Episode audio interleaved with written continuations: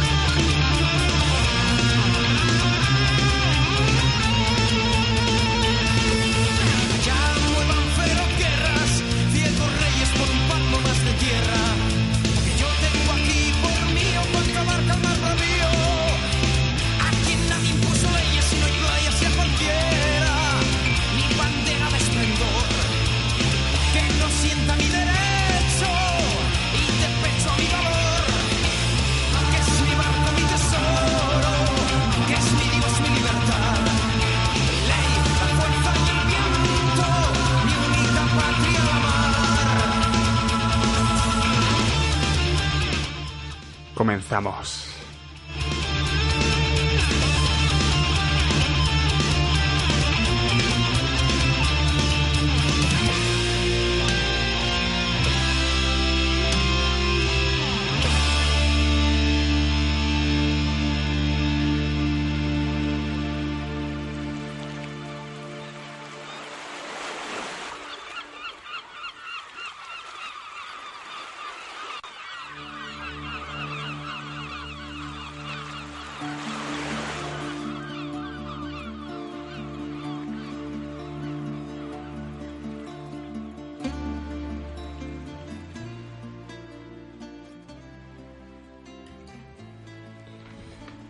Se torna difícil en el día de, hoy arrancar unas palabras para el editorial del presente programa.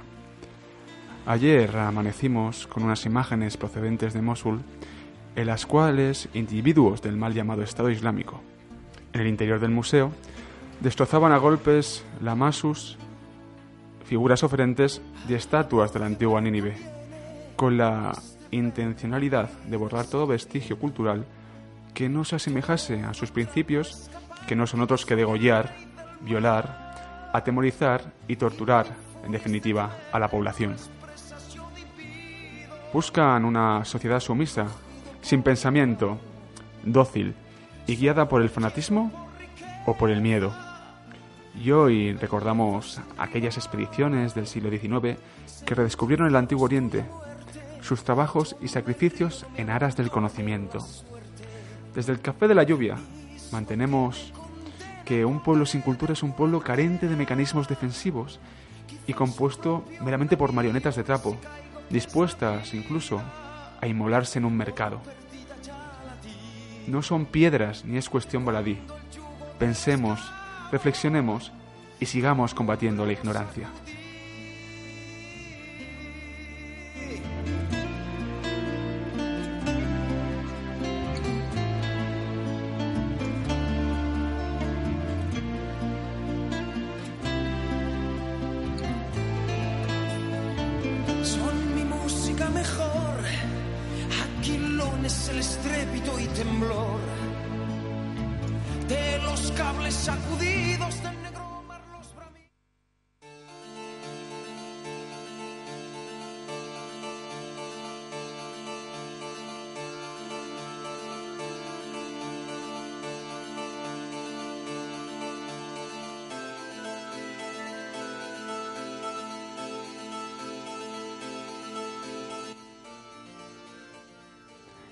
Buenas tardes, queridos oyentes del Café de la Lluvia. Os habla un viernes más aquí de 5 a 6 de la tarde Javier Fernández. Y antes de nada os vamos a recordar los canales de acceso a nuestro programa. Estamos en Facebook, www.facebook.com barra Café de la Lluvia, www.facebook.com barra Café de la Lluvia. También estamos en Twitter, arroba caflluvia, arroba caflluvia en Twitter. Bueno, tenemos una dirección de correo electrónico para que nos contéis lo que queráis, presentaros vuestros proyectos para venir a la radio. Y es la siguiente, la dirección, elcafedelayuvia.gmail.com elcafedelayuvia.gmail.com Y claro está, nuestro espacio web en el cual colgamos todos los programas. www.elcafedelayuvia.com www.elcafedelayuvia.com Ahí tenéis todos los podcasts. Así que nada, siéntense tranquilamente, sintonicen si no lo han hecho ya el dial de Radio Vallecas, ya sabéis, en la 107.5 de tu FM, si ves por Vallecas o alrededores, en la zona sur de Madrid, o por internet en todo el mundo, www.radiovallecas.org www.radiovallecas.org Y nada, dicho lo cual, vamos a comenzar.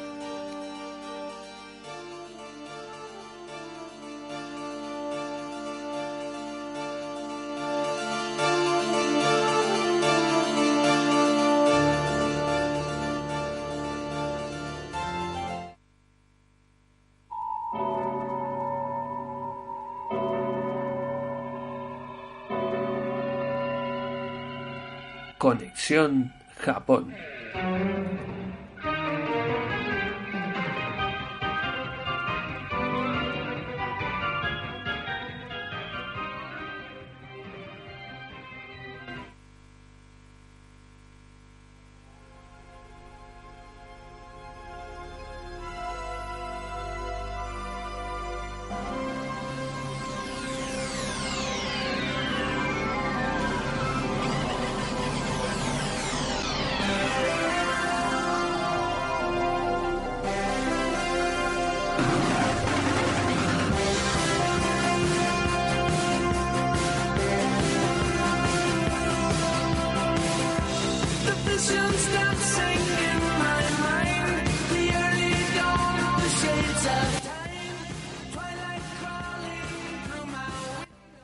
Hola, buenos días. Estamos aquí con Ania Mislovka en su sección Conexión Japón.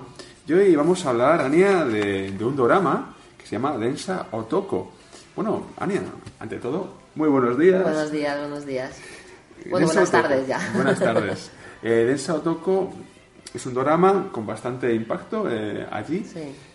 Cuéntanos un poco el contexto en el cual se realiza este drama, el contenido del mismo, una pequeña introducción y sobre todo también explícanos previamente qué es un drama, porque claro, muchos oyentes del Café de la Lluvia se preguntarán, pero esto es un drama, ¿qué es? Anime, anime, eh, anime eh, tenemos el anime, tenemos el, el manga, pero ¿y drama?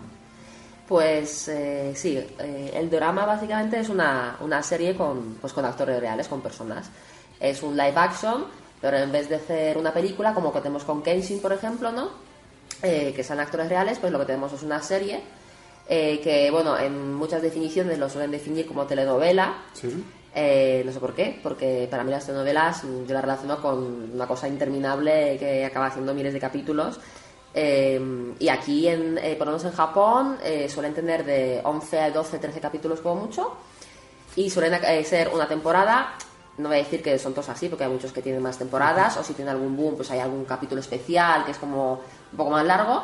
Pero básicamente es una serie con personas que, pues, que representan eh, tenemos mm, pues, dramas originales, pues que es un guion normal o basados en anime o manga, pero eso ya veremos o- otro día. Y este es un drama eh, que tuvo mucho impacto porque eh, cuenta una historia eh, aparentemente real en la que un otaku pues lo que intenta ganarse es eh, los favores pues de una chica eh, bastante guapa, ¿no? Eh, Por supuesto, de, trasfondo tenemos una lucha de superación personal, de la timidez. eh, y la historia siguiente comienza, el hombre del tren, significa Denso Toko, es que este chico vuelve después de eh, unas compras desenfrenadas en Akihabara, que sabemos que es como la meca ¿no? del anime, del manga, ¿no? y bueno, aparte de la electrónica en, Ja- en- en Tokio. Eh, y se encuentra en el tren pues, con una chica muy guapa, con una muy angelical, de la cual queda prendado así a primera vista. Y por desgracia, o bueno, lo, bueno para él es que de- de- empieza a acosarla un poco eh, un borracho, ¿no? Entonces el chico como que no sabe si ayudarla, no ayudarla, está ahí la lucha interna que ves ahí en el tren, ¿no? Y al final decide un poco apartosamente eh, defenderla. Eh, no le sale muy bien la jugada, pero bueno, por lo menos lo intenta el hombre. Eh, final aparece la policía, viene a tal, y la chica pues le pide la, la dirección pues para agradecérselo, y el hombre ahí pues todo ahí compungido porque no ha quedado sí, sí, sí, compungido porque tampoco es que le hubiese pegado una paliza ahí, un poco todo Claro. torpecilla la cosa, ¿no? Y ya la historia comienza cuando el chico llega a casa, bueno, el chico tiene 23 años, pero bueno, eh, el joven llega a casa y está en un foro que se llama Nichan o Second Channel, ¿no? Que es un foro como de solteros en el que la gente cuenta sus experiencias o sus desventuras o sus penas y que cuenta un poco la cosa, ¿no? Entonces la gente, unos se meten con él, otros dicen que muy bien, que, que ya veremos qué pasa. Y ya la historia del boom del todo comienza cuando le llega un regalo de parte de la chica, eh, agradeciendo que le haya ayudado en el tren, que son un set de tazas de té de, eh, de la marca Hermes, ¿no? Entonces, claro, es un regalo muy caro para algo así, eh, los japoneses le dan mucho valor a los regalos que reciben, ¿no?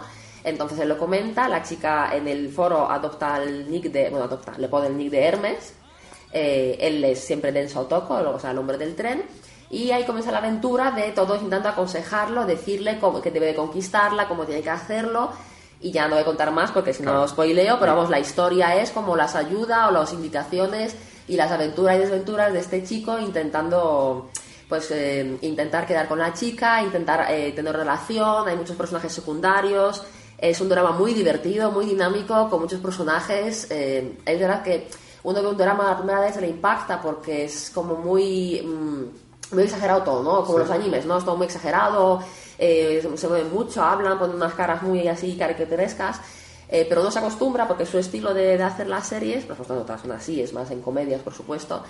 Y, y esto es un- una serie, pues, mm, que en cierto modo como que toca un poco el corazón, ¿no? Porque estás con el chico, ¿no? En plan que sufres con él, eh, ves a las demás personas, eh, quieres también ayudarle, eh, ves cómo evoluciona.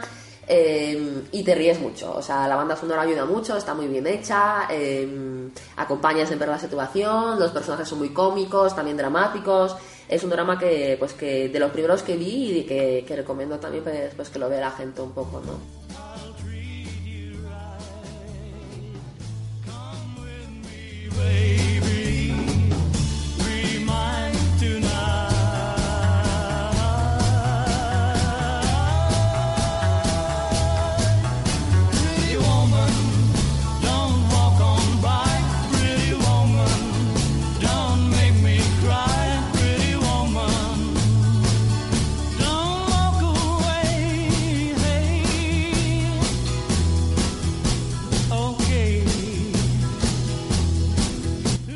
Luego hay un, un aspecto dentro de, de este drama que, has- que nos has dibujado, en el cual hay mucho humor, lo cual además implica al, al lector, eso es muy bueno, Sí. conseguir ese, ese gancho para que te metas dentro de, de la historia, porque por lo visto me habías comentado antes fuera de micro que está basado en teoría en una historia real, porque este drama tuvo mucho impacto en, en su momento y uno de los mm, alicientes de ello seguramente fue eh, que estaba basado en esto, en una historia real, ¿verdad? Sí, aparentemente, eh, mm, bueno, hay dudas respecto a ello, pero bueno, eh, los productores eh, aseguran que, que está basado en hecho real, eh, que han hablado con el verdadero, contactaron con el verdadero Denso Otoko, o sea, el hombre del tren, aunque su eh, identidad nunca fue, fue revelada. Y lo primero que salió fue un libro eh, que recopilaba, digamos, los posts eh, del canal en el que él se comunicaba pues, con sus eh, compañeros solteros ¿no? de, de- Japón. ¿no? Entonces, eh, la historia real aparentemente duró desde más o menos eh, mediados de marzo de 2004 hasta mediados de mayo de, de 2004, son unos mm, pues, dos meses. En total fueron 57 días y alrededor de 30.000 posts. Sin embargo, el, el libro contiene eh, 2.000 posts, que digamos que es una especie de resumen, ¿no? Eh, que en, en una eh, un fan website, no una especie de página fan, Sí. que luego fue recopilado en un libro. Eh, el libro fue publicado eh, bajo un seudónimo que era Naka no Hitori, que si lo separamos es Naka no Hitori, que es como una especie de las personas de dentro de los chats, ¿no? Como, eh, o sea, no da un nombre real. Pero ese libro eh, lo que di- dio fue un pistoletazo de salida a lo que fue el boom, ya que lo primero que se hizo fue luego la película, eh, que bueno, también tuvo mucho impacto, pero sin embargo lo que más impacto tuvo fue, eh, fue el drama. Así que eh, supuestamente el libro, que es eh, le recopila las conversaciones originales, ¿no? Eh, pues reúne todas las conversaciones y que fue pues, un auténtico bestseller en el momento de la publicación. O sea, en unos dos meses consiguió vender más de medio millón de copias. Qué barbaridad. Eh, claro, aquí hay un orden. eh, Primero fue el libro, Sí. posteriormente fue la película y casi de seguido Sí. me comentabas que se comenzó a, a emitir el, el dorama. Sí, es que fue casi todo súper seguido porque el libro salió por octubre de 2004. Sí. Eh, claro, en dos meses, pues en diciembre ya había vendido eh, mogollón de, eh, de- de copias y en marzo de 2005, o sea, realmente en medio año después, salió la película. Eh, que consiguió mantenerse pues varias semanas en el top 10 de películas más, eh, más vistas. Eh, el estilo de la película es un poco más distinto, o sea, es distinto al drama, es más soberbio, más pausado. eh, recuerda un poco una peli europea, americana, ¿no? A, a momentos, ¿no? Eh, y no es tan exagerada como el drama. También es verdad que, claro, tenéis una película de dos horas que no da pie a, a exagerar todo, explicar todo como una serie, pues, pues cada capítulo son casi 50 minutos, pues 11 capítulos, pues da, da para mucho más, ¿no? Eh, eh, pero vamos, que también está, también está bastante, bastante bien hecha. Y eh, sin embargo, eh, lo que ya dio el, el boom definitivo fue el drama, que es el que llegó en- un poco más tarde, pues vamos, unos meses, pues creo que en mayo así, eh, de, de ese mismo año. O sea que hubo un poco de intervalo entre, entre una, cosa, una cosa y otra. Y el manga, es, uy, el manga, el drama es el que es el que más eh, impacto ha tenido con mogollón de espectadores y ha, recibido también seis premios de la Academia de las Series de Televisión Japonesas. Entre ellas era el mejor actor, mejor actriz, que no era para Hermes, sino para mm, una compañera de trabajo de, eh, protagonista. Mejor director, eh, mejor drama, mejor arreglo musical o banda sonora y mejor opening. O sea que mm, Tiene bastantes... y a la raíz de eso tuvo unas cuatro, mm, creo que cuatro adaptaciones al manga. De las cuales una llegó a España, creo que sacada por Glenat, sí. Eh, creo que se llamaba de Shotoko hacia secas. ¿Sabes? No, no me acuerdo, pero vamos, ahí son, eran tres tomos. No sé si era Hombre del Tren, o Densa Otoko, o Love Story Densa Otoko, o Love Densa Otoko. Pero vamos, de nada sacado. Aquí una de las recopilaciones fue, fue sacada por Glenat. O sea, aquí físicamente el Sí, manga se puede, se puede sí, adquirir sí. eh, hoy en día. Sí, sí, sí.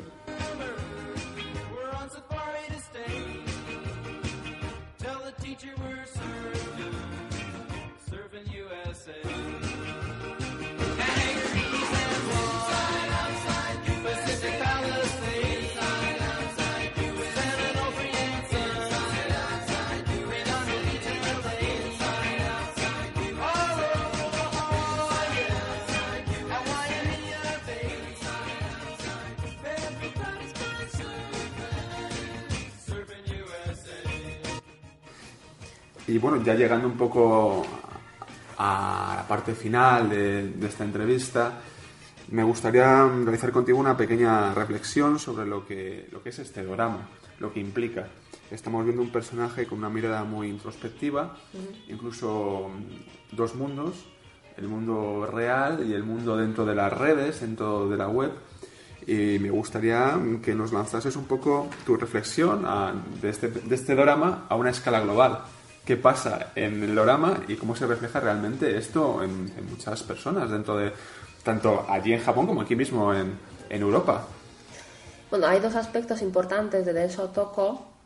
eh, y es eh, uno que es un poco mm, o sea, relacionado, pero no, Sí. no directamente con lo que has dicho, eh, que es em, la increíble cantidad de em, referencias al anime o manga que tiene el drama.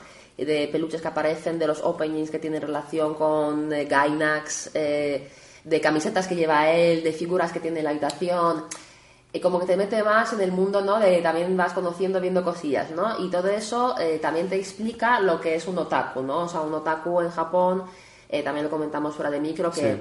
aquí lo usamos un poco como friki o geek o tal, ¿no? Es como que aquí, o sea, aquí me refiero fuera de, o sea, de Europa, Estados Unidos, ¿no? Tiene una connotación peyorativa, depende cómo lo uses el contexto, por supuesto, pero en Japón tiene una connotación peyorativa ya que lo consideran una persona como obsesionada con una afición, sobre todo de anime y manga, eh, pues bueno, básicamente que se dedica solo a eso, ¿no? Que está como encerrada en su casa, que no se interrelaciona mucho con la gente, como mucho a lo mejor con otros otakus.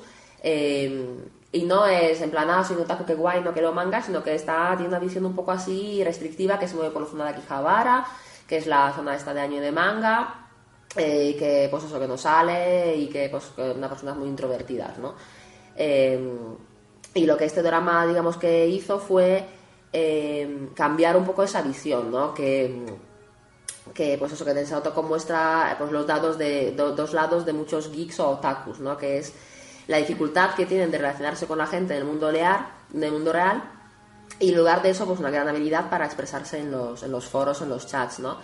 Y no tenemos que movernos a Japón para, Claro. para ver eso, ¿no? Eh, eh, tenemos las dos caras de la moneda, pues en, creo que en casi todos los lados. Eh, a muchas personas les cuesta mucho relacionarse y, o incluso tienen una personalidad totalmente diferente a la que muestran luego eh, fuera de pantalla, ¿no? Porque no tiene una persona delante, tiene una pantalla, a lo mejor son más ellos dentro de la pantalla o menos ellos, a lo mejor con un papel, nunca se sabe, ¿no? Eh, en este caso la historia es bonita y él es así, ¿no? Pero también podemos entender las historias, pues que hay historias chungas, ¿no? En la vida, ¿no? Que la gente adopta un papel y luego es todo lo contrario, ¿no? Pero aquí es, em, se muestra la dificultad que tiene y cómo va una pequeña separación personal, ¿no? Pero tanto de él, es lo bonito drama, que como que él influye a todos los demás con los que está hablando, ¿no? Tú repente ves a uno y dices, ah, toma por. Voy a recoger mis figuras, voy a salir a, a buscar a gente, ¿no? O sea, como un poco muestra que realmente no es que son obsesionados locos encerrados, sino que son personas que les cuesta más relacionarse y la forma que tienen de hacerlo pues a través de la web y ves cómo le empujan a salir y como él pues poco a poco va superando vergüenza, todo para intentar relacionarse con, con la chica e intentar conseguir eh, eh, una, una relación, ¿no? Y, eh, pues muestra un, eh, un lado de la red en donde la timidez desaparece, ¿no? Y que todos son atrevidos, cooperativos y characheros y luego fuera pues te viene la chica y te quedas en blanco, en plan, hostia, ¿Qué hago, ¿qué no? hago, no? Y, y el impacto que tuvo esta serie en el fenómeno otaku es bastante importante eh, porque su popularidad despertó un poco más el interés de la subcultura, eh, digamos, de la misma subcultura, ¿no? Pues que más gente a lo mejor se empezó a interesar un poco por, por el año por manga y que no lo veía como algo súper restringido a, a ese grupo, ¿no? Y también suavizó lo que son las connotaciones negativas eh, que, pues, como dije antes, que habían existido eh, respecto a esos, a esos otakus, ¿no? Eh, mostró como su otro lado, ¿no? Eh, no solo una persona obsesionada pues con el anime, con mangas, con jugar pósters, con tías, con, te- con tetas, ¿no? Es una persona pues que a lo mejor se encierra en ese mundo porque le cuesta relacionarse, eh, lo que le puede pasar a cualquiera, que se enfrascan, pues, mm, como aquí puede ser otaku, aquí puede ser, no sé, un egiptólogo, un, no sé, filólogo que se encierra en su mundo, pues, pues porque no, no, no sabe muy bien, ¿no? Cómo relacionarse y tal, que vamos, que puede pasar en Japón, aquí, en China, en cualquier eh, lugar. En cualquier lugar, sí. En cualquier lugar y bueno, es muy interesante es el mensaje que, que envía el drama de quitarse esos clichés y poner cada cosa en su sitio. Hmm. Dentro de, de la realidad. Al final se compone la vida de matices, no podemos Sí. ser tan radicales. Es cierto que el término otaku, eh, te iba a preguntar justo después, el término otaku eh, que yo conozco aquí en, en España, en este caso, a veces se utiliza de una manera despectiva. Pero ya me has dicho tú que también es en el conjunto global que sí que es cierto que ciertas personas lo utilizan, ya sea aquí en España, en Europa o incluso allí en Japón, ¿no? Eh, Sí. De manera despectiva.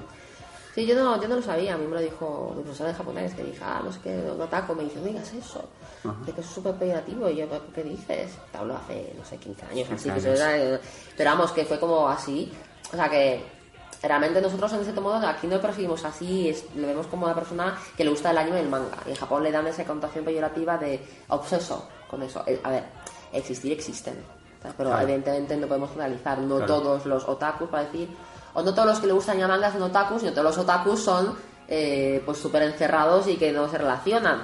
Existir existen porque evidentemente pues, las cosas surgen de algún lado, pero Eh, hay, que, exageración, esa hay, hipérbole. que, hay que saber dividir, ¿no? Entonces yo recomiendo mucho el drama. Muy bien. eh, que os digo que os vais a, os vais a reír mucho. Pues una densa Otoko.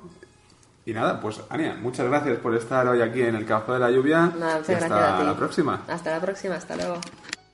much technology. Machines to save our lives. Machines dehumanize.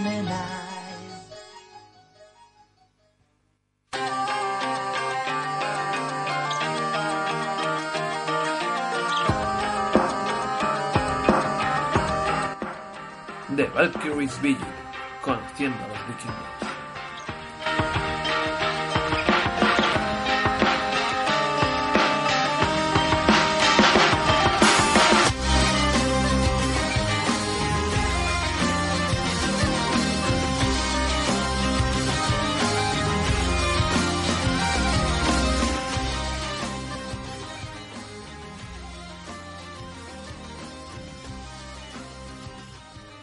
Seguimos en la senda del Café de la Lluvia con Laia San José. Muy buenas tardes, Laia. Buenas tardes. Bueno, de Valkyries Vigil, nuestra sección sobre vikingos. Y nos vienes a hablar de, de la sociedad vikinga, Sí, de cómo comenzó en el inicio de los, de los, los tiempos eh, de ellos, de los vikingos, cómo, se, gest- cómo se gestó y la realidad eh, luego en, la, en el mundo. ¿no? Bueno, vamos a comenzar hablando de estas clases sociales, pero claro, como decíamos, cómo se gestó la- desde la mitología nórdica, que también era una fuente de legitimar lo que estaba en la tierra. Cuéntanos un poco, Laia, estos primeros pasos. pues a ver, eh, quería hablaros de sociedad más que nada porque como ya hemos hablado de otras muchas cosas, pues digo, ya iba tocando un poco conocer cómo era la estructura social de los vikingos, porque coincidirás conmigo en que conociendo la estructura social de un pueblo se pueden entender muchas cosas de este pueblo. Eso es. Entonces, eh, los vikingos tenían una estructura social tripartita, es decir, eh, concebían sus, sus clases sociales en tres. Los nobles, los hombres libres y los esclavos. Luego hablaremos de los reyes, que es un poco complicado. Entonces, ¿de dónde salen estas tres clases sociales? Pues es muy gracioso, es muy interesante y como todo tiene algo que ver con la mitología porque la mitología era una parte súper importante de la, de la idiosincrasia vikinga. Entonces os voy a leer el, el fragmento completo porque es como una historia muy... Es muy interesante y luego se, se verá muy bien esas tres clases sociales, ¿no? Las encontramos en la mitología nórdica, como os digo, en un poema mitológico que se llama Rixtula, que se traduce como la canción de Rig, en el cual un dios llamado Rig, que se cree que es Heimdall disfrazado, eh, es el progenitor de las tres clases sociales. Entonces, Heimdall, aparentemente convertido en Rig y disfrazado, se pasea por el mundo de los humanos, que es Midgard, y nos cuenta esta historia que este dios va viajando por este mundo, se va alojando en casa de algunas personas y va creando las clases sociales. Entonces, primero se alojó en casa de los ancianos Ai, que es bisabuelo, y Eda, bisabuela, que eh, poseían una casucha pobre, destartalada y una comida malísima, que aún así compartieron con Rig. Este se alojó con ellos tres noches, durmió con ellos porque hacía mucho frío y para sorpresa de Ai, nueve meses más tarde, Eda dio a luz un bebé llamado Thrall que era feo, esbartan, que significaría oscuro, y poco agraciado físicamente, pero que era fuerte y trabajaba duro de sol a sol. Cuando creció, se casó con Tyr, una mujer fea y trabajadora como él, eh, y su descendencia se convirtió en la casta más baja de la sociedad, es decir, los esclavos. Tras su periplo, eh, Rig continuó viajando por el mundo y la siguiente vez se alojó, se alojó en casa de Afi, que significa abuelo, y de Ama, que significa abuela, que tenían una casita modesta pero más agradable que la de los anteriores, una mejor comida y además un pelín más abundante. Igualmente fueron muy buenos anfitriones y compartieron su comida y su cama con él. Y nueve meses más tarde, Ama dio a luz a un bebé llamado Carl, un niño de pelo rojo que resultó ser un excelente granjero. Entonces, cuando Carl creció, se casó con Snor, una mujer prudente, y su descendencia se convirtió en la casta de los Bondi, que serían los hombres libres de la sociedad vikinga, granjeros y sobre todo comerciantes. Uno de sus hijos se llamó Smith, que significa herrero, y que es una de las profesiones más apreciadas por los vikingos. Y por último, en su periplo, Rick terminó en casa de Fadir, que es padre, y Modir, que es madre, veis ahí la gracia de la raíz protogermánica, Sí, sí. que poseían una residencia súper fastuosa y opulenta, así como riquísimos manjares y todo en abundancia. Igualmente lo compartieron todo con él y a los nueve meses Modir dio a luz un bebé llamado Harl, que era un niño rubio, y Blake, que es blanco y brillante, que se convirtió en un chico refinado y apuesto, delicado, con grandes dotes de, de liderazgo, etcétera, etcétera.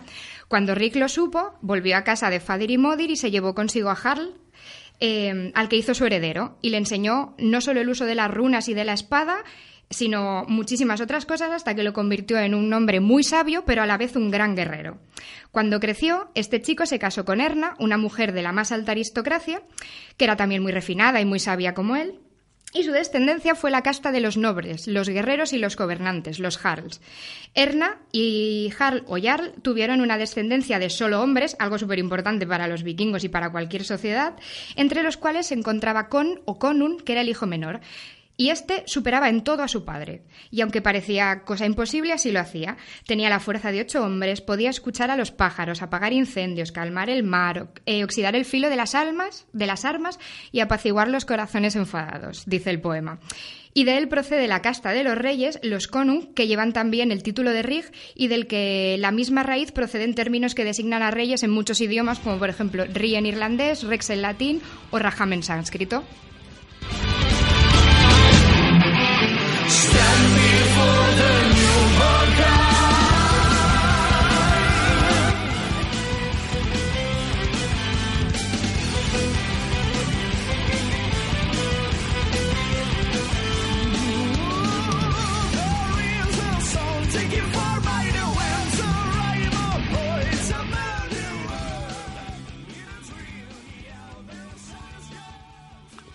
Curioso como en, en muchas sociedades se articula un poco de manera similar. Me hace mucha gracia eso de la peor casa, Sí. eh, trabajadores y feos.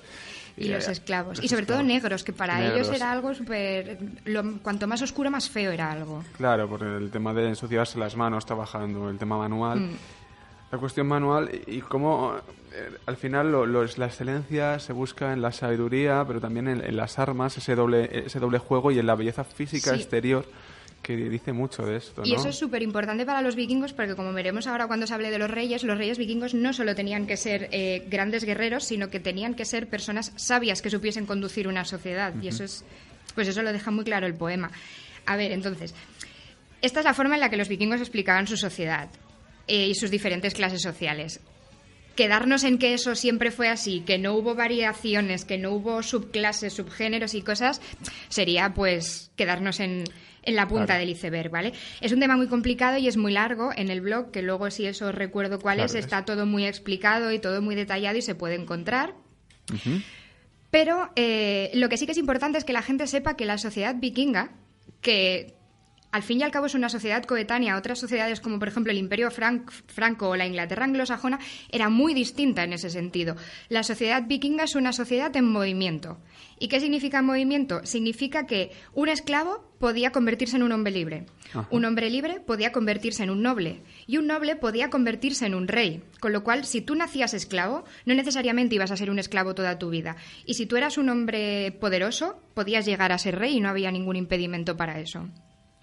Había un constante movimiento, no eran estamentos cerrados. No, en absoluto. Bueno, un estamento ya lleva de por sí la palabra cerrado. ¿eh? Sí, por La eso digo que redundancia que he hecho, pero bueno, Sí. que no eran estamentos en todo caso.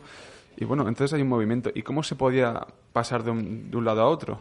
Eh, ah, importante también. ¿Se podía bajar? se podía bajar, por supuesto. Como veremos cuando hablemos de los esclavos, un hombre libre podía convertirse en un esclavo y dejar de serlo o quedarse esclavo para siempre. ¿Cómo, ¿Cómo funcionaba esto? Cuéntanos. Pues a ver, os voy a empezar explicando el tema de los reyes vikingos porque es, eh, digamos, el tema más complicado de todos. Eh, nosotros entendemos reyes y nos imaginamos, pues eso, a Carlomagno o a un gran rey, rey anglosajón de la época. Esto todo fuera. Los vikingos no entendían este tipo de, este tipo de reyes eh, sobre todo al inicio de la era vikinga. Al inicio de la, de la era vikinga lo que tenemos son eh, es un poder no centralizado ni exclusivamente jerarquizado, sino que lo que hoy llamaríamos pues jefecillos locales, caudillos, reyezuelos, ¿vale? Que estaban al frente de pues de reinos pequeñitos o de sociedades pequeñitas. Conforme los vikingos empiecen a tener contacto con otras sociedades más centralizadas, más jerarquizadas, más feudalizadas, si podemos llamarlo así, los reyes vikingos irán adoptando para sí también todo ese tipo de prerrogativas sagradas, sacras, monumentales y maravillosas que tenían otros reyes. Sin embargo, eso, eh, sobre todo entre los siglos 8 y 10, no podemos o no deberíamos hablar más que de pequeños reyezuelos locales y líderes que gobernaban, pues eso, zonas más o menos pequeñas y reducidas, y ya que había muchos y estaban en constantes disputas. El rey, como hemos dicho, viene del nórdico antiguo konung y en plural konungar, y eso, el concepto de dios sagrado, majestuoso, rodeado de pompa y ceremonial, nada, ellos no lo conocían. De hecho, es que, por ejemplo, los reyes vikingos se les escogía. A los reyes vikingos llegaban, los reyes vikingos llegaban al trono escogidos en las asambleas de gobierno que se llamaban ¿vale? Y en la que participaban todos los hombres libres. Es decir, que no estaban elegidos por la gracia de un ente superior. No, eso no lo conocían ellos. Tenían que estar en sintonía con los dioses porque eso para los vikingos Claro. era muy importante, pero no es un dios el que le entroniza, ni por la gracia de Dios, ni su palabra es la de Dios, ni nada, ni nada ¿Y parecido. cómo era el proceso, Laia? Pues según Snorri, eh, que es un cronista de la época, ¿vale? Eh, se hacía, se realizaba o se hacía lo que se conocía como el mulatín o la audiencia de mora, que era una, una ceremonia en la que, a ver, puntualizo, es eh, una descripción sobre cómo se, cogi- cómo se escogían los reyes suecos. Nada nos hace pensar que en el resto de territorios fuese diferente, pero el único, eh, digamos, vestigio que tenemos es el de Suecia. Es importante ese Eso es importante matizarlo, importante. sí. A ver, nada nos hace pensar que en Noruega o que en... pero para que se sepa. Entonces, estos reyes eh, consumaban su elección mediante dos pasos o fases. La primera era subirse a la piedra de Mora o la piedra de Sten, donde los súbditos lo aclamaban. Súbditos que, por otra parte, de no cumplir con lo esperado, serían los mismos que lo destronasen. Mm, Literalmente se decía echados de la piedra abajo. Ellos te subían, ellos te tiraban. Y la segunda fase era lo que se conocía como eh, el Eriksgata o recorrido de Erik o recorrido del rey, y es que este mismo rey tenía que ir, eh, ten- tenía que hacer como un viaje por todas las asambleas de su territorio para que en cada asamblea le escogiesen y le aceptasen, si no, no valía tampoco. ¿Y qué funciones tenía que tener un rey? Ya que no es un rey sagrado ni poderoso ni pues los vikingos, que son una sociedad eminentemente práctica, eh, lo que querían era un, lo que hablábamos, un buen guerrero, un buen líder y un hombre que les proporcionase todo aquello que necesitaban, que para ellos es lo que se conoce como un año de paz y prosperidad o algo así. Entonces tenían que ser, pues eso, hombres competentes a nivel bélico que además debían haber probado sobradamente su valía en campo de batalla, no solo como líderes, sino como guerreros. Los reyes vikingos no se quedaban en una tienda dando órdenes y mirando si el ejército iba a un lado al otro. Los reyes vikingos, en principio, luchaban, pues eso, codo con codo y tenían que estar dando ejemplo. También se esperaba que fuesen generosos y que proveyesen a, sus, a todos sus súbditos de las cosas básicas como comida, bebida, ropa, regalos, armas, etc, etc. Es decir, lo que tenían que hacer era mantener a sus fieles como un partido político, ¿no? Tenían que tener ahí a sus súbditos contentos para que no le echasen de la, de la piedra abajo. Y como último dato curioso de los Sí. reyes, eh, es decir, que no poseían el poder legislativo. Como apuntábamos hace un momento, el poder legislativo lo poseía el cinco la Asamblea de Gobierno. Es decir, aunque ellos participaban y las presidían, todas las decisiones se tomaban en la Asamblea eh, con los votos de todos los hombres, masculinos, no femeninos, libres.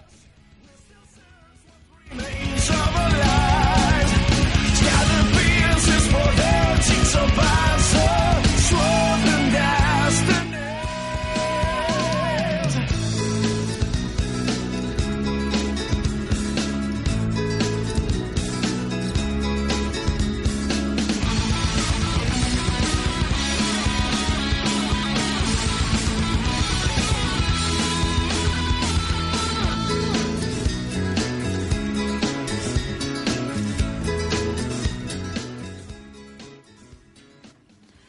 Bueno, hemos visto la gestación mitológica nórdica de estas clases sociales, también cómo se puede ir de un escalón a otro, para arriba y para abajo.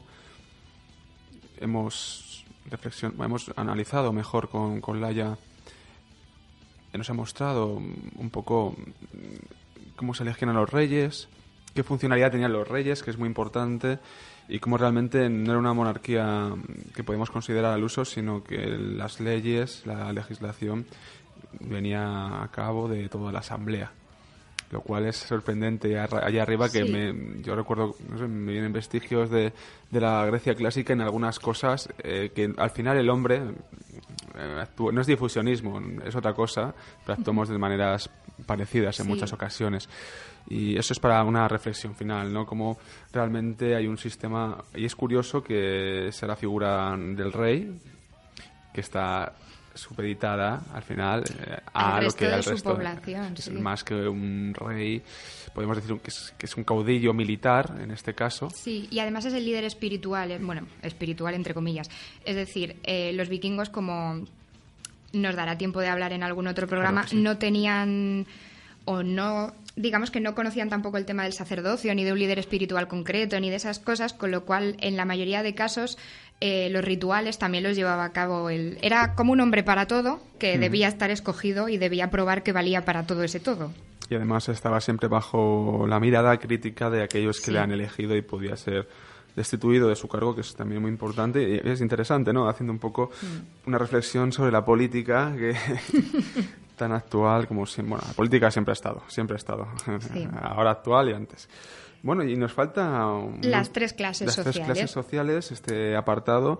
Llevamos a la tierra, ¿no? Vamos- Bajamos porque bueno, hemos visto la mitología nórdica que al final la crean los propios la- los propios individuos, los propios vikingos, pero ya esto va evolucionando y vamos a ver lo que ha sido más perenne, me imagino, en la línea cronológica. Cuéntanos un poco qué clases había. El caso es que, bueno, pues como os decía, eh, no siempre hubo reyes.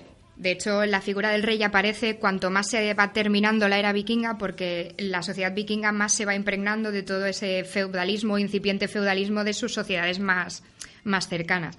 Entonces, las tres clases sociales que tendríamos era lo que habíamos hablado, ¿no? En, el, en primer lugar, o empezando de arriba hacia abajo, los jarls, que es la clase o lo que podríamos llamar casta nobiliaria. De aquí es de donde salen todos los líderes y todos esos posibles reyes que hubiese en el futuro.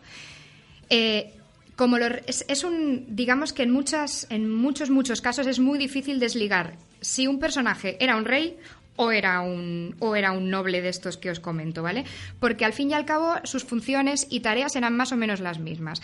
Eran elegidos por el resto de hombres libres, su mandato podía ser eh, hasta que muriese, hasta que se le destronase, o algo muy común también mm, para un tiempo concreto. Es decir, ahora vamos a hacer esto, una campaña militar, una campaña de no sé qué, eh, una expedición y necesitamos un líder. Escogemos un líder y cuando se acaba todo el asunto, pues volvemos a no tener líder y esas cosas. Así que más o menos era, las funciones son las mismas que las de un rey. ¿Cómo se llega a ser, a ser un noble o a ser el líder de una aldea o de una comunidad? Pues como te comentaba, es un poco parecido a lo de los partidos políticos, ¿no? Recabando cuantos más apoyos posibles.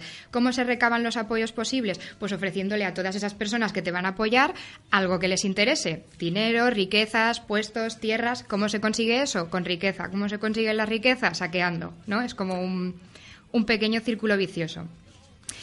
Y, y nada, eso. Lo que os comentaba, cualquier hombre libre podía llegar a ser el jefe de su aldea. Podía retar al otro hombre libre porque creía que lo hacía mejor. Cuando moría uno se podía escoger a otro y como los reyes tampoco era hereditario. Podía darse el caso de que sí que un hijo sucediese al padre, pero no necesariamente tenía por qué pasar. Y eso, la función era la misma de los reyes. Y sobre todo tener presente que muchas veces es muy difícil desligar si era un rey o era un noble o un líder. Justo por debajo tendríamos el grueso y digamos que la parte más importante de la sociedad vikinga, que eran los hombres libres. Eran eso, eran hombres libres y eh, vivían en lo que es la unidad básica de hábitat de los vikingos, que es la granja. Eran principalmente, pues eso, eran un hombre multitarea. El vikingo medio es un hombre multitarea. Es general y prácticamente autárquico y es granjero, pescador, artesano, herrero, tejedor, jurista, porque se sabían todas las leyes al dedillo ya que podían participar en el sistema legal. Pero nos sería muy idílico pensar que todos los hombres libres Claro. eran exactamente iguales, por lo que había distintos escalafones. Los grandes hombres libres, que serían aquellos pues con más riquezas y demás, los medianos y luego a lo mejor tendríamos una clase de más pequeños que tal vez no poseyesen la tierra, sino que fuesen arrendatarios y demás. Lo que nos tiene que quedar muy claro en esta clase media de hombres libres es que a diferencia o lo que los diferencia del resto de sociedades coetáneas o contemporáneas es que no son siervos, no rinden pleitesía, tienen voz y voto en las asambleas de gobierno, tienen libertades, pueden escoger a su líder y pueden deponerlo, pueden reclamar derecho, eh, derecho a que la justicia actúe para su causa. Es decir, si lo pensamos fríamente comparado con a lo mejor algún servo de clase media de otra sociedad de la época, gozaban de muchísimos derechos y de muchísimas prerrogativas que los otros no, y eso es lo que los hace muy especiales. En el momento en el que la sociedad vikinga empiece a occidentalizarse o a jerarquizarse o llamémosle de alguna manera, todos estos hombres libres irán perdiendo sus prerrogativas y se irán convirtiendo, pues eso, más en siervos, en vasallos, eh, deudores de un señor feudal y demás. Es, es curioso, bueno, es curioso, es un hecho histórico que cómo se introduce en el pensamiento colectivo, en este caso, la- los temas jurídicos, eh, estamentales, era una sociedad que aparentemente, desde nuestra mirada del siglo XXI, era más libre que la, Sí. que, que la que venía. Sobre todo porque dentro de esta sociedad de hombres libres tenemos el papel de la mujer, que ya hemos hablado en alguna ocasión, es. que es que no tiene nada que ver con una mujer cristiana de la época, son dos mundos diferentes. Totalmente no diferentes. podían ir a, o sea, no podían participar en el gobierno, eso es verdad, pero comparadas con las mujeres de otras sociedades, pues eso, eh, contemporáneas, las mujeres vikingas no tienen nada que ver. También es gracioso como en el momento en el que se cristianicen, se asemejen al resto de sus vecinos europeos, empiecen a comerciar con ellos y demás, irán perdiendo todo ese carácter vikingo, por decirlo de alguna Claro. manera, para convertirse en escandinavos dentro de un mundo cristiano, mucho más homogeneizados al resto de lo que les, de lo que les rodea. Y ya para finalizar tenemos la última clase. La última clase esclavos. son, son eso, son los esclavos. Y también tenemos que, olvidarnos un poco del concepto de esclavo, plantación algodón americana que, del que muchos estarán pensando. ¿no? Igual que en todo, en todo lo que estábamos hablando, los esclavos vikingos también eran un pelín, un pelín diferentes. Tenemos muchos problemas de interpretación con los esclavos porque muchas, muchas veces eh, utilizan la misma palabra para hablar de un extranjero y no sabemos si que, eh, en calidad de extranjero que han cogido como botín y se lo han quedado como esclavo o simplemente como extranjero. Lo que me comentabas antes y lo que te decía es que existían tip- eh, distintos tipos de forma de esclavitud o de llegar a ser un esclavo en la era vikinga. La primera y la más normal era ser un botín de guerra. Es decir, el vikingo se va, saquea, vuelve y se ha traído consigo pues esclavos. Sobre todo se los traían de la zona del Báltico, de todas las zonas eslavas y, por ejemplo, cuando empezaron a saquear por Inglaterra y compañía, también. Esclavos deudores, es decir, yo contraigo una deuda contigo y como no tengo forma de pagarte o de devolverte esa deuda, me convierto en tu esclavo hasta que esa deuda finalice. Y los esclavos de nacimiento, sobre todo por, eh, teniendo en cuenta que tiene que ser de ascendencia materna. Si tu madre es esclava, tú probablemente serás esclavo. Eh, Sin embargo, eh, lo que también os comentaba y lo que es importante y es muy interesante es que los vikingos, como pasaría con los libertos o con la manumisión en la antigua Roma, podían liberar a sus esclavos. ¿Cómo? Podían comprar su libertad, es decir, acordar con el amo que si yo te doy un monto concreto, yo me vuelvo una persona libre. Podía liberarlos el amo porque le diese la gana, por decirlo de alguna manera, y en el caso de que hubiese sido un deudor, en el momento en el que su deuda finalizaba, volvía a convertirse en una persona, en una persona libre. Y para finalizar con los esclavos, algo que tenemos que tener muy en cuenta es que, como te decía, no es el concepto de plantación americana de... mm, No, eh, un esclavo vikingo se hacía cargo de la granja, participaba en las tareas más duras, es verdad, podía disponer de su vida el amo, pero podían llegar a ser personajes muy importantes dentro de la granja. Y sabemos que llegaban a ser pues ayas de los niños de los reyes o incluso los que se quedasen al cargo a gobernar una granja mientras el resto de la población masculina había salido de saqueo o de comercio. Con lo cual también eso, tener la idea de que son un pelín diferentes. Muchas gracias, Laia, por la explicación tan completa en tiempo récord que nos has dado sobre la sociedad vikinga. Realmente, cuando vemos la, la escala social real que nos has marcado en el tramo final de tu, de tu sección, claro, se asemeja obviamente a la nórdica porque es creada por los mismos. Es una, Sí. Pero bueno, es el juego, el círculo y cómo va evolucionando. Recuerda a los oyentes los canales de acceso a, tu, a tu espacio. Pues tanto Twitter como Facebook como la web es de Valkyries Vigil. Facebook o en Twitter. Lo encontraréis todo exactamente igual y lo que te comentaba, hay artículos sobre la sociedad desgranados y desglosados bastante amplios por si a alguien le entra el gusanillo de saber un pelín más. Perfecto. Y luego yo también, el proyecto de Historia 2.0, ¿nos puedes recordar el acceso a este proyecto sobre historia? tan Pues exactamente igual. Si buscáis en las redes Historia 2.0 nos encontraréis en Facebook, Twitter y en WordPress. Y lo que os comentábamos el otro día, somos un grupo multidisciplinar de, de jóvenes investigadores y lo que queremos pues es hacer un poco de divulgación histórica de calidad y sobre todo remarcando el 2.0, ¿no? Ese, esa interacción con el público y que sea un poco más amena de lo que estamos acostumbrados a, a entender por divulgación histórica. Tenemos un programa pendiente Sí, con, por el- con- con la gente de- del grupo, además contigo. Así que nada, estamos en ello, a ver cuándo podemos cerrar fecha. Muchas gracias por venir este mes. A ti por de un mes más. Y si en marzo nos volvemos a escuchar. Aquí Muchas estaremos. gracias. A Hasta ti.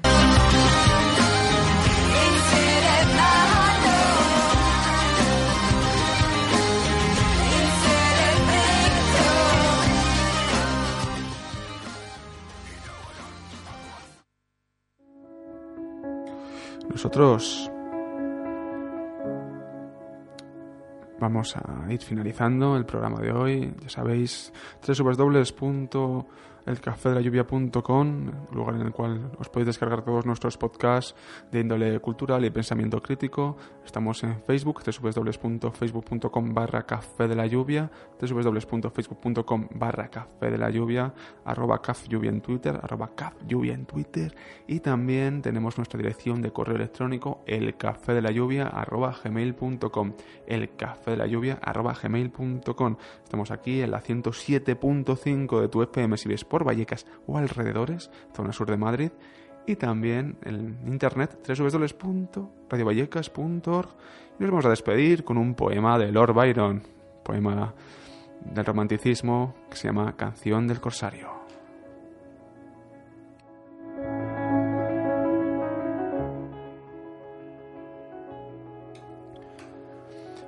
En su fondo mi alma lleva un tierno secreto, solitario y perdido, que yace reposado, mas a veces mi pecho al tuyo respondiendo, como antes vibra y tiembla del amor, desesperado.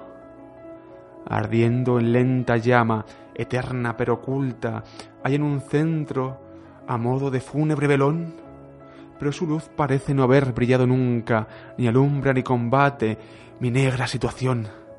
No me olvides, si un día pasarás por mi tumba, tu pensamiento un punto reclina en mí, perdido.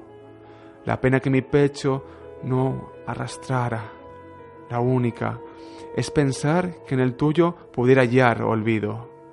Escucha, locas, tímidas mis últimas palabras, la virtud a los muertos no niega ese favor. Dame cuanto pedí, dedícame una lágrima, la sola recompensa en pago de tu amor.